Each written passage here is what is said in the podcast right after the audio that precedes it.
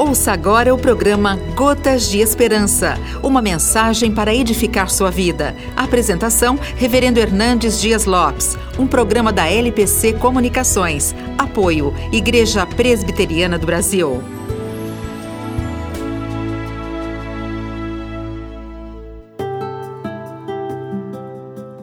Uma mulher viúva estava a caminho do cemitério para enterrar seu filho único na cidade de Naim.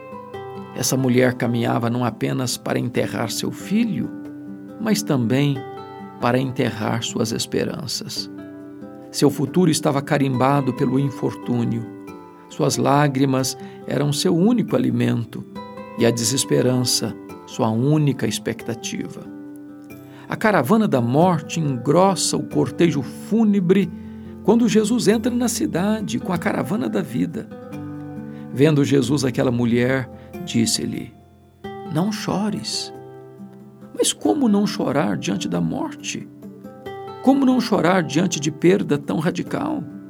Jesus parou o cortejo, tocou o caixão e disse ao morto: Jovem, eu te mando, levanta-te.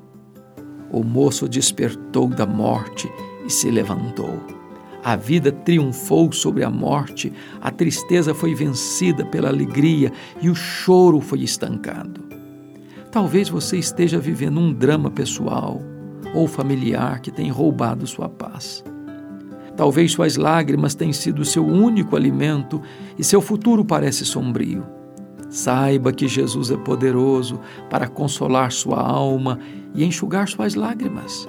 Ele pode reverter a situação, acalmar as circunstâncias e aquietar o seu coração.